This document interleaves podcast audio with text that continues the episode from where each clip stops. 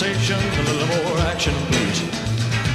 All this aggravation ain't satisfaction in me. In the Air Tonight.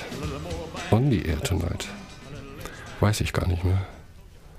Heute machen wir eine ernste Sendung. Ja. Du Ich hast bin- keinen Witz vorbereitet? Ich habe keinen Witz vorbereitet. Auch nicht spontan? Wir haben ja gesagt, wir dürfen nie mehr nie sagen. Der Schalk, ich sehe den Schalk in deinem Nacken. Wir dürfen nie mehr nie sagen und nie mehr immer. Immer und nie gibt's nicht. Ähm, Und aber ist auch verboten. ach du Schreck, stimmt. Ja. Aber wie gesagt, Was heißt aber, wie gesagt und wie gesagt? Du hast doch gesagt, aber müssen wir vergessen und hast dann im nächsten Satz aber gesagt. ja, war ein Witz. Das war mein Witz. Also jetzt mal Hand aufs Herz, wenn das dein Witz war und mein Hundewitz vom letzten Mal im Vergleich, auf einer, also Auf einer Skala, ich weiß schon, das stimmt. ich hätte fast noch den mit dem Deckel gebracht, weil ich den so gut finde. Topf und Deckel? Ja, Verliert? ich weiß, Nee, ja. Aber du weißt nicht. Okay, dann lassen wir ihn Nein, weg.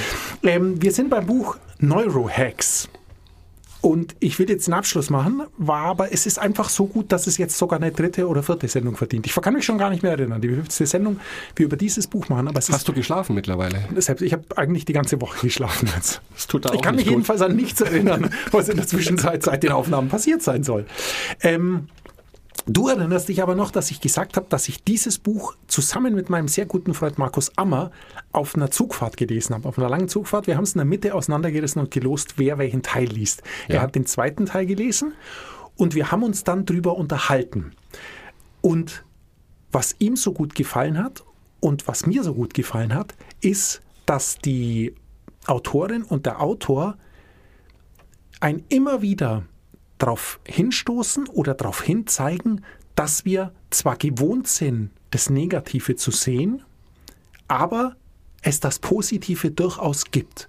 Und wenn man versucht, nicht mehr nur das Negative zu sehen, wird man feststellen, dass es mindestens genauso viel Positives wie Negatives gibt. Was wir aber kaum sehen. Und das Abgefahrene ist, wir kamen dann ins Plaudern und dann hat mir der Markus eine Geschichte erzählt, die ich dir auch erzählen möchte, weil die krass ist. Es geht um einen Bestseller. Ähm, der Herr der Fliegen.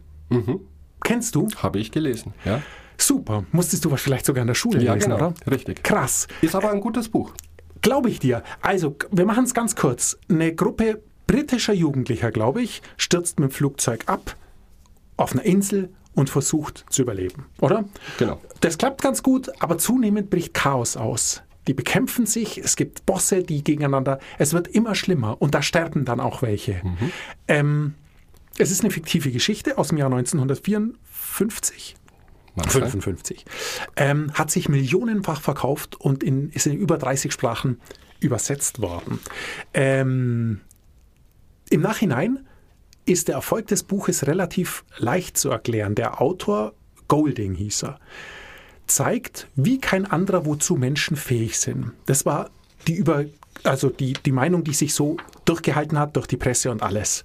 Und er hat wohl in dem ersten Brief an seinen Verleger geschrieben, selbst wenn wir als unbeschriebenes Blatt beginnen, zwingt uns unsere Natur dazu, immer irgendeinen Murks zu machen. Und später hat er dann gesagt im Interview, der Mensch produziert Böses, wie die Biene Honig produziert. Relativ krass. Der Golding hat später den Literaturnobelpreis bekommen Okay. für seine Romane. Der Herr der Fliegen war der bekannteste. Und das ähm, Nobelpreiskomitee hat gesagt, dass die Erzählkunst von ihm den menschlichen Zustand der Welt gut darstellen würde. Krass. Also der Herr der Fliegen, fiktive Geschichte, Jugendliche landen auf einer Insel. Ohne versuchen Erwachsene zu, vor allem, Ohne. Erwachsene, Ja, genau. genau. Ja. Versuchen zu überleben. Das klappt anfangs ganz gut, aber zunehmend bricht Natürlich. Chaos aus. Funktioniert nicht, weil ein Mensch dann doch ein Egoist ist und böse ist. Die Sache hat einen Haken. Die Sache hat einen Haken. 1977 sind sechs Jugendliche zum Angeln gefahren mit einem verhältnismäßig großen Boot, das sie schon nicht gut im Griff haben, Segelboot. Und es kam ein Sturm. Ähm, die sind, konnten nicht zurück. Es wurde Nacht. Die hatten Panik. 1977 war noch nicht so viel los. Keiner hatte ein Handy, gab es alles nicht. Und das Problem ist, die sind abgetrieben und sind sieben Tage auf See getrieben. Die hatten Vorräte dabei, haben aber dann am Schluss einfach Regenwasser aufgefangen, um nicht zu verdursten. Haben sich so durchgeschlagen. Nach sieben Tagen haben sie Land gesehen und wussten, sie sind gerettet. Alle vom Boot gesprungen, dorthin geschwommen. Das Problem ist, es war eine Insel, auf der keine Menschen leben. Das ist tatsächlich problematisch. Das ist sehr problematisch. Die Sache hat folgenden Haken, das stimmt. Die Geschichte stimmt. Es war dann so, dass irgendwann ein Schiff vorbeifuhr und Rauchzeichen gesehen hat und gedacht hat, da ist was. Die sind hingefahren und dann sind Jugendliche dem entgegengeschwommen, haben gewunken, zwei glaube ich. Der hat die aufgenommen und dann haben die gesagt, nach ihren Aufzeichnungen sind sie vor 13 Monaten abgetrieben und leben seitdem zu sechst auf dieser Insel. Der Kapitän, der die zwei aufgenommen hat, hat gesagt, ihr seid irre. Glaube ich euch nicht. Bullshit. Ihr lebt dort mit vielen anderen und wollt mich verarschen. Ja. Die haben dann auf ihn eingeredet und ihn gebeten, in dem Internat, wo die waren, anzurufen und zu sagen, wer sie sind. Das hat er dann gemacht, tatsächlich. Per Funk, keine Ahnung. Und der Internatsleiter hat dann gesagt, wollen Sie mich verarschen? Die Jungs sind seit 13 Monaten weg. Es gab ein fiktives Begräbnis, es gab Gedenkfeiern, die sind für tot erklärt worden, die sind weg. Und dann hat sich's aufgelöst. Dann hat der, dann haben die die anderen nachgeholt und im Nachhinein hat sich herausgestellt, dass eben nicht der Herr der Fliegen das Negative stimmt, sondern dass das Positive stimmt. Was haben die gemacht? Die haben gemerkt, auf der Insel gibt's nicht viel und die wussten, sie brauchen eine Strategie, um zu überleben. Deshalb haben sie gesagt, wir sind sechs Leute, wir teilen uns in Zweierteams ein, die immer wechseln. Ein Team versucht Feuer zu machen, das andere versucht jetzt mal was zu essen zu besorgen, das dritte Team versucht eine Unterkunft zu bauen. So haben sie es gemacht. Nach, glaube ich, einer Woche, da gibt es einen recht coolen Bericht drüber, hatten sie Feuer, das in den 13 Monaten nie mehr ausging. Das 13 Monate gebrannt hat, weil die Zweierteams immer darauf aufgepasst hatten, die dann später Wache hielten und, und, und. Es hat wahnsinnig gut funktioniert. Die haben einen Mechanismus eingeführt, dass, wenn es in einem Zweierteam Stress gibt, das Zweierteam getrennt wird und ein anderes Team deren Aufgabe übernimmt, die nach 24 Stunden sich zu sechst hinsetzen und dieses Problem besprechen. Aber immer erst nach 24 Stunden. Das wenn alle sich recht- wieder abgekühlt haben. Das Die ist, waren schon recht weit, oder? es ist sehr, sehr cool. Sagen wir mal so, was heißt, die waren recht weit, aber die haben einfach, die wollten gemeinsam überleben. Ja. Und es ist eben nicht der Herr der Fliegen, der, wenn du jetzt viele Serien anschaust und viele folgende Bücher, ja Vorlage für ganz viele. Es geht ja immer, in jedem Film geht ja, sterben Leute, es gibt Hass, es Genau. gibt Dinge. Also alles, was wir gesp- vorgespielt werden, ist negativ. Jetzt mal über alles, wir dürfen nie alles, nie und nimmer sagen, aber vieles von dem, was wir als Entertainment konsumieren, ja, was wir beide vielleicht konsumieren. naja, du Da kannst gibt es im- im- bestimmt auch positive Filme. Da Gibt's draußen, natürlich, ja, Serien, absolut, also, natürlich. Aber ja. wenn du jetzt in der, alleine im linearen Fernsehen, kommt fast nur Krimis und da stirbt immer Das jemand. Das ist dann immer Hass oder Eifersucht oder was, Ja. oder Gier.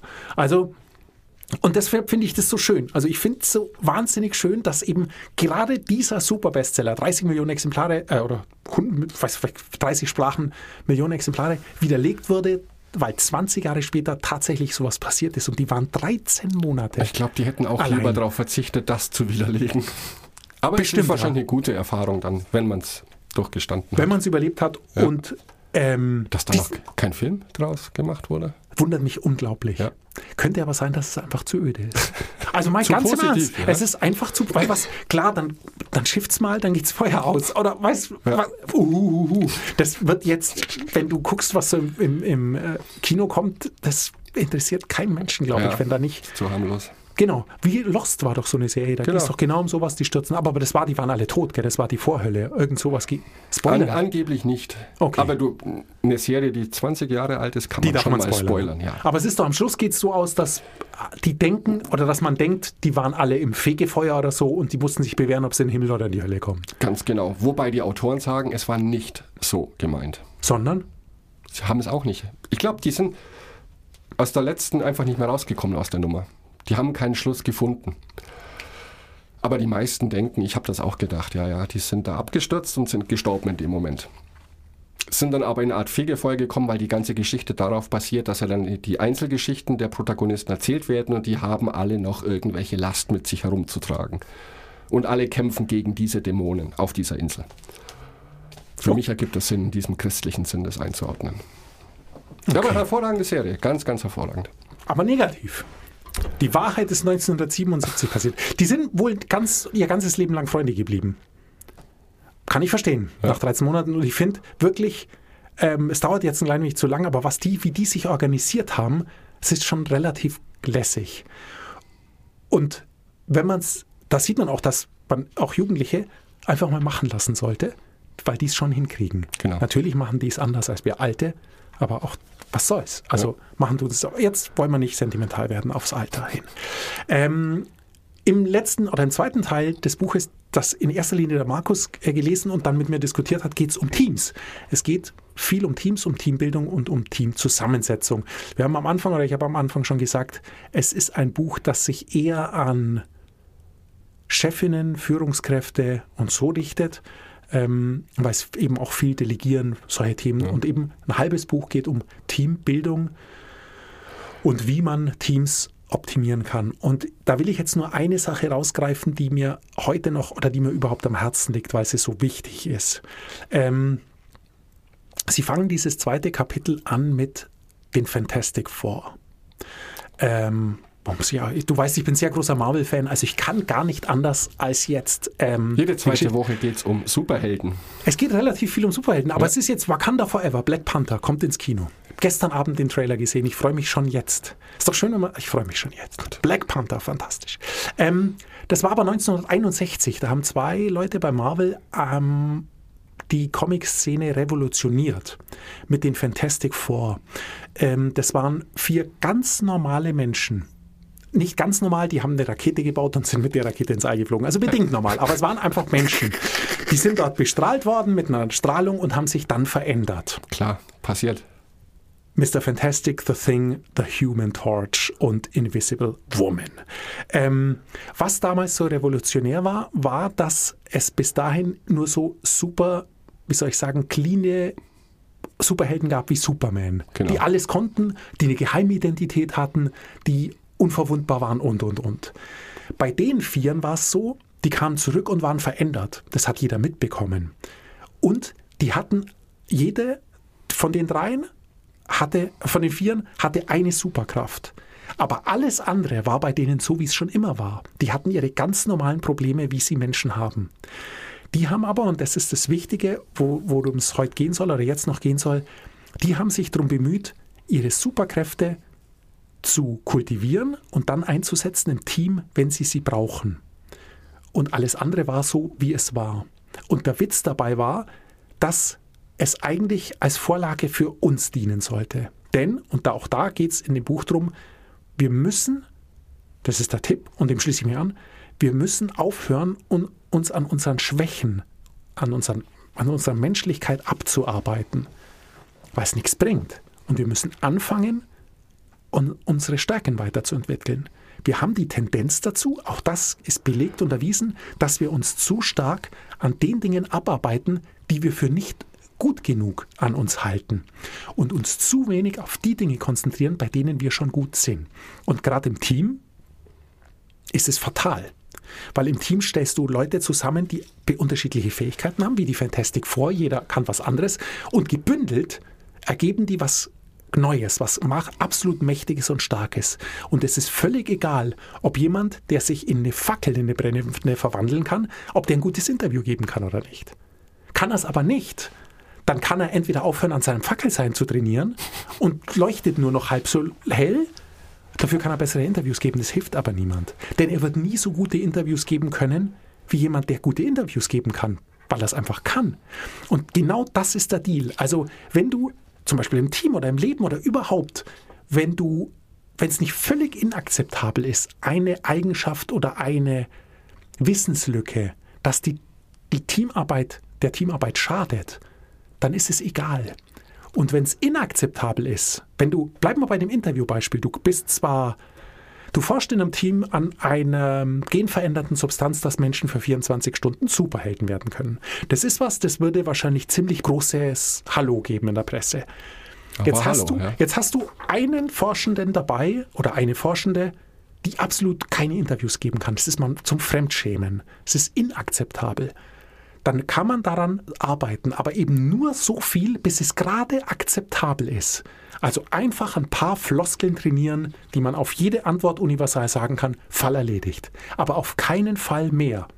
Denn es geht ja darum, dass die Stärke dieser Person darin liegt, eben genverändernde Substanzen herzustellen, um Superhelden zu entwickeln und nicht Interviews zu geben. Also man muss, wenn ein inakzeptabler Punkt dabei ist, ihn maximal auf akzeptabel bringen. Sie schreiben nämlich, egal wie lang die Startbahn ist, das Schwein wird nicht abheben. Das schreiben die. Du kennst, kannst du dich an die Vitas erinnern von den zwei? Ja. St- und, das, und als Marginalie fett am Rand steht in diesem Kapitel, egal wie lang die Startbahn ist, das Schwein wird nicht abheben. Soll ich da was sagen? Genau das ist es. Genau das ist es. Es ist völlig egal. Es ist völlig irrelevant, ob die Forscherin oder der Forscher jemals gute Interviews geben wird. Es zählt nur, dass sie diesen gottverdammten Wirkstoff entwickelt, dass man 24 Stunden ein Superheld werden kann. Und ich merke schon, es, diese Superheldengeschichte, die ist ganz, ganz tief in dir drin. Ich würde so gern einmal ein Superheld sein. Nur, das klingt fantastisch. Und ich denke, es wäre fantastisch, wenn das umgesetzt werden würde. Aber welches Unternehmen stellt tatsächlich solche Teams zusammen? Vielleicht gibt es das, ich weiß es nicht. Nur die klassischen Unternehmen, die ich so kenne, wo ich ein bisschen Einblick habe, da siehst du dann eine Stellenanzeige. Äh, Im Prinzip müssen die alles können, an oberster Stelle teamfähig sein, was auch immer das heißen mag. Aber ich kann mir nicht vorstellen, dass Personalleiterinnen da sitzen und überlegen, wir brauchen eine Ergänzung für dieses aktuelle Team. Und dann schauen sie sich die Leute an, die sie gerade haben und schauen, was sind die Stärken, was sind die Schwächen und überlegen dann, wenn wir jemanden neuen einstellen, suchen wir jemand, der genau diese eine Stärke hat und da verzichten wir darauf. Ich glaube, das ist mehr so Wunschdenken. Ja, kann sein. Die würden es nicht schreiben und würden dem nicht das halbe Buch widmen, wenn es nicht Wunschdenken wäre und wenn sich's nicht ändern sollte. Und wenn du dir die Fantastic Four anschaust, dann ist es einfach, das mag jetzt ein lächerliches Beispiel sein, aber Nein. man kann es kaum besser beschreiben, was ein Team ausmacht, nämlich genau das. Und die haben die Skala eben inakzeptabel, akzeptabel, professionell, bester. Das reicht denen, um Fähigkeiten einzustufen. Und wenn du sagst in der Stellenausschreibung, da müssen die Leute alles können, gebe ich dir recht. Was da Steht alles drin da, steht, ja. ist. Und in Wirklichkeit geht es aber nur darum, jemanden zu finden, der in einer einzigen Sache der Beste ist. Vielleicht bei was Zweiten noch ein professionelles Niveau hat und alles andere, was in dem Team gebraucht wird, was aber alle anderen abdecken, was andere abdecken müssen, muss er einfach nur akzeptabel sein. Denn die Denke ist vielleicht oft, dass die Leute äh, wechseln müssen oder sich ersetzen, wenn einer krank wird oder ausfällt und und und. Das ist aber Blödsinn. Wenn der Beste ausfällt, hilft es nichts, wenn ein anderer, der in einem anderen Fach bester ist, das vernachlässigt, um zu versuchen, in dem Fach des einen, der aufgefallen ist, auch bester zu werden oder die Leistung des Besten zu ersetzen. Das ist einfach nur Blödsinn. Wenn der ausfällt, Ja. muss man jemand Neuen suchen. Aber darum ist die Theorie ja, oder die Praxis, glaube ich, eher, ähm, wir, wir stellen ein Team zusammen, wo jeder super ist. Ich meine, und, und bei uns, das ist dann vielleicht auch noch, obwohl das sind keine Amerikaner, gell, die beiden. Ähm, es ja, klingt aber auch, das Buch kam in Amerika Ja. zuerst raus. Es klingt auch sehr amerikanisch. In Deutschland ist es nach wie vor schwierig. Du musst es beweisen, dass du der Beste bist, aber nicht durch dein Tun, sondern durch irgendwelche Ausbildungen, Referenzschreiben, Praktikum da und da. Was natürlich nicht beweist, dass du das wirklich super kannst, sondern dass du das in dem Moment so gut konntest, dass du ein positives Schreiben bekommen hast. Das heißt aber nicht, dass die Anforderungen jetzt nicht vielleicht immens höher sind. Man kann es nicht vergleichen. Ich glaube, Teams werden nicht so zusammengestellt. Die Idee ist super. Aber Ja. die Realität sieht anders aus. Da heißt einfach Team, wir brauchen zehn Personen in dieser Abteilung. Einer ist ausgefallen, hat gekündigt. Wir ergänzen das Team. Aber ich glaube, das ist dann auch kein Team, sondern es ist einfach eine Abteilung, wo ich so und so viele Menschen brauche. Kann sein. Dann gehen wir weg vom Team und gehen auf uns selbst. Weil da gefällt es mir wirklich sehr gut. Die Frage ist, gelingt es uns und wollen wir es überhaupt? Oder haben wir nicht, denken wir nicht, nee, in der Sache bin ich eh schon gut. Aber da gibt es viele Dinge, die sind nicht so besonders.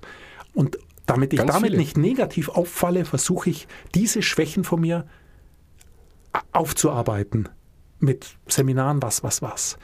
Aber ich, ich bin einfach davon überzeugt, dass du dich auf eine Sache konzentrieren musst. Ah, jetzt sind wir beim Warum.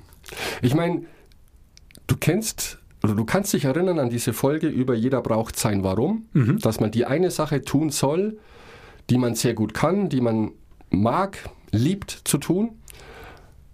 und alles andere irgendwie so mitmachen, was natürlich zwangsläufig anfällt. Auch wenn du jetzt Solo-Unternehmer bist, dann kannst du nicht nur das tun, was du tun möchtest, sondern du musst Rechnungen schreiben und bla bla bla, Akquise machen und so weiter. Das ist ja die große Idee des Warum. Jeder sollte sein Warum finden und das herausarbeiten. Natürlich gibt es die zweite Seite und ich denke schon, dass wir auch an negativen Dingen arbeiten sollten, weil vielleicht kann man ja auch da richtig gut werden. Glaube ich nicht. Warum ist man es nicht schon? Natürlich, Weil man man es bislang vielleicht nicht gebraucht hat oder es ist nicht so aufgefallen. Ich weiß es nicht. Ich fürchte aber, es hat immer zur Folge, dass du einfach das, wo du gut bist, vernachlässigen musst. Und dass du dann Natürlich. bei dem, bei dem, was, wo du gut bist, nicht mehr so gut sein kannst. Und man muss unterscheiden. Deshalb ist da auch von Teams die Rede. Du hast, ich gebe dir natürlich absolut recht, an, an Solo-Selbstständige, die müssen in vielen Dingen besser als akzeptabel sein, professionell sein. Professionell heißt, ich verdiene mein Geld damit. Professionell heißt, ich verdiene mein Geld damit.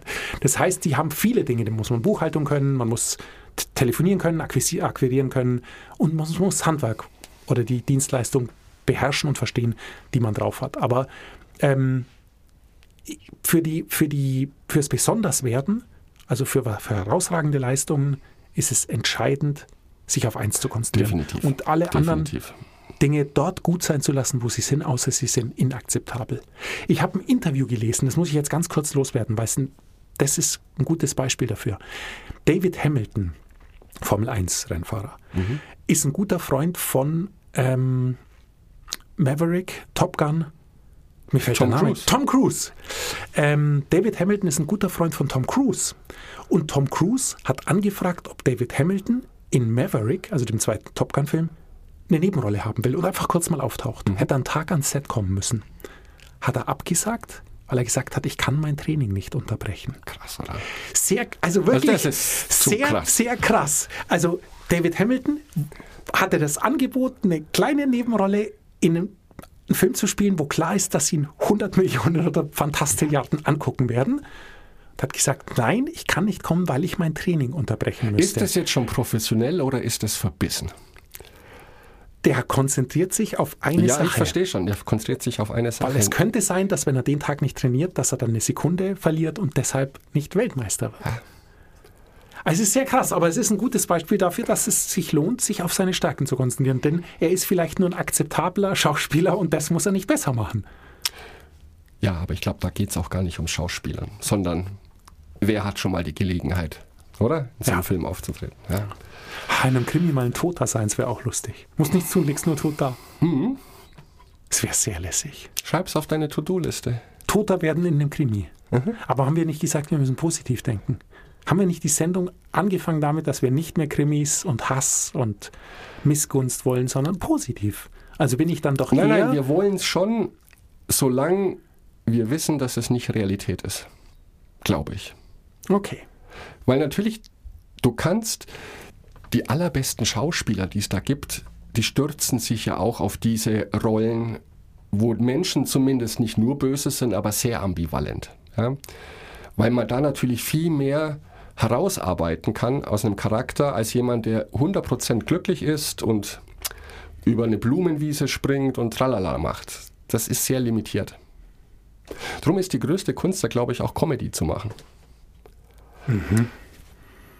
Weil im Prinzip jeder will dann unterhalten werden, aber das auf ein Level zu bringen, dass es tatsächlich unterhaltsam ist und nicht nach fünf Minuten schon langweilig wird, da musst du wirklich sehr, sehr gut sein. Okay. Mix aber Neurohacks. Neurohacks, wir schließen ab. Ich bin durch mit dem Buch. Ähm, Im Nachhinein gehirngerecht und glücklicher arbeiten. Ähm, ich mag's, weil die Dinge drinstehen, die wir zwar schon kennen, aber wirklich mit einem sehr starken Bezug auf Gehirnforschung. Die Autorin und der Autor sind absolut klasse.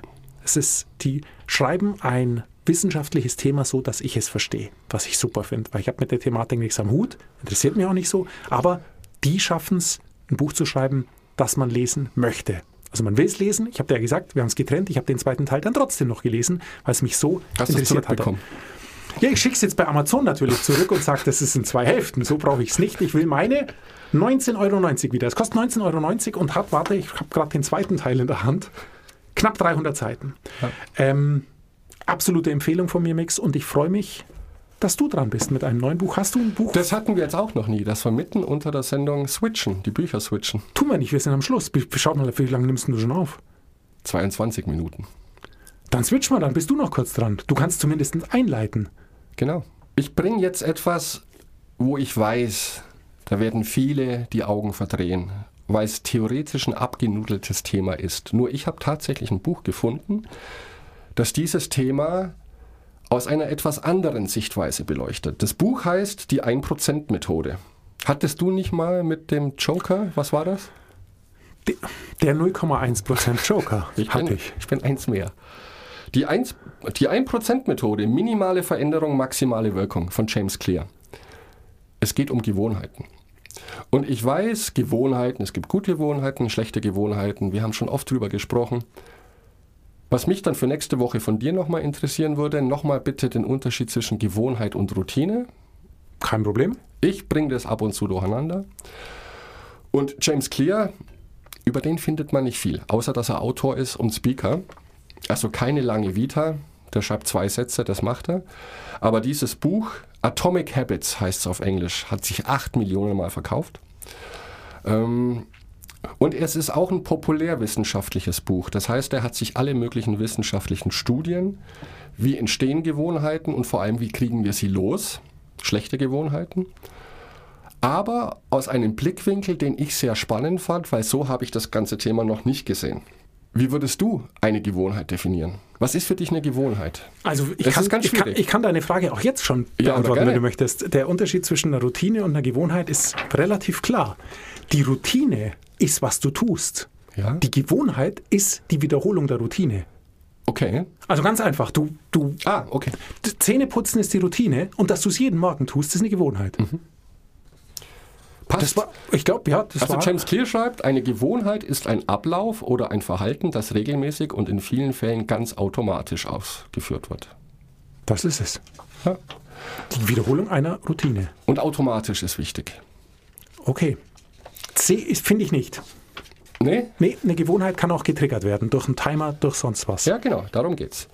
Er hat das Vier-Stufen-Modell der Gewohnheiten. Es hat er nicht entwickelt, er hat es sich ja auch zusammengeklaut von Wissenschaftlern, aber hat da sein Konzept daraus gebaut, wie wir durch minimale Änderungen, nämlich 1%, jeden Tag 1% etwas ändern, führt zu maximaler Wirkung. Denn wenn du jeden Tag 1% an etwas arbeitest, um wie viel besser bist du dann nach einem Jahr? Äh, jeden Tag ein Prozent. Das ist schwierig, gell? Pass Nein, auf. nein, also ich brauche ja auch nicht 100 Tage, um 100 Prozent zu haben, weil es ja sozusagen Zins und Zins ist Zins und Zins ist Zins. Also ich bin 1% besser. Am zweiten Tag bin ich dann doch schon 1,1%, also 2,1% besser, wenn ich wieder 1% von einem Prozent. Also Zins und Zins ist Zins. Deswegen löse ich es lieber ab, oder? ich 32 Tage, dann habe ich 100%. Wenn man ein Jahr lang jeden Tag ein Prozent in irgendwas besser wird, oder es ist jetzt auch wertend, besser wird, ein Prozent ändert, hat man am Jahresende, hat man sich am Jahresende um das 37-fache verbessert. Okay. Ach so, also s- drei- 37.000 Prozent sozusagen dann mit Zins und Zins ist Zins. Keine Ahnung, ich verstehe Mathematik ist- nicht. Ich würde an meiner na, Gewohnheit wir- arbeiten. Nee, wir machen, wir machen folgendes. Wir machen eine kürzere Sendung, weil das Thema ist super spannend, aber wir dürfen es jetzt nicht abnudeln am Ende der Sendung, finde ich. Nein, nein, ich werde es nicht abnudeln. Nur darum geht's. Das große Thema, warum wir alle, alle Schwierigkeiten haben, uns neue Gewohnheiten draufzuschaufeln, schlechte Gewohnheiten loszuwerden. Und er schlägt den Weg vor, mit der 1% jeden Tag etwas ändern. Wie das geht, werde ich nächste Woche erklären, weil wie soll ich 1% von Frühstücken ändern? Ich wollte nämlich gerade Ja, genau. fragen, wie will man 1% und wie bemisst man es? Genau. Aber es geht wahrscheinlich nur um kleine Schritte, oder? Aber ist egal. Lass Genau. uns nächstes Mal drüber sprechen. Machen wir uns das zur Gewohnheit. Bis Dass wir dann. uns jede Woche hier treffen. Aber es ist schon. Ist das eine Routine, was wir haben? Schon, gell? Das ist eine Routine. Wir setzen hier und reden. Das ist ganz gewöhnlich eigentlich. Also gewohnheitlich. Routinig. Du schneidest den Kack weg am Schluss. Okay. Können wir besser werden, 1% jede Woche. Ciao. Weit. Mach mal.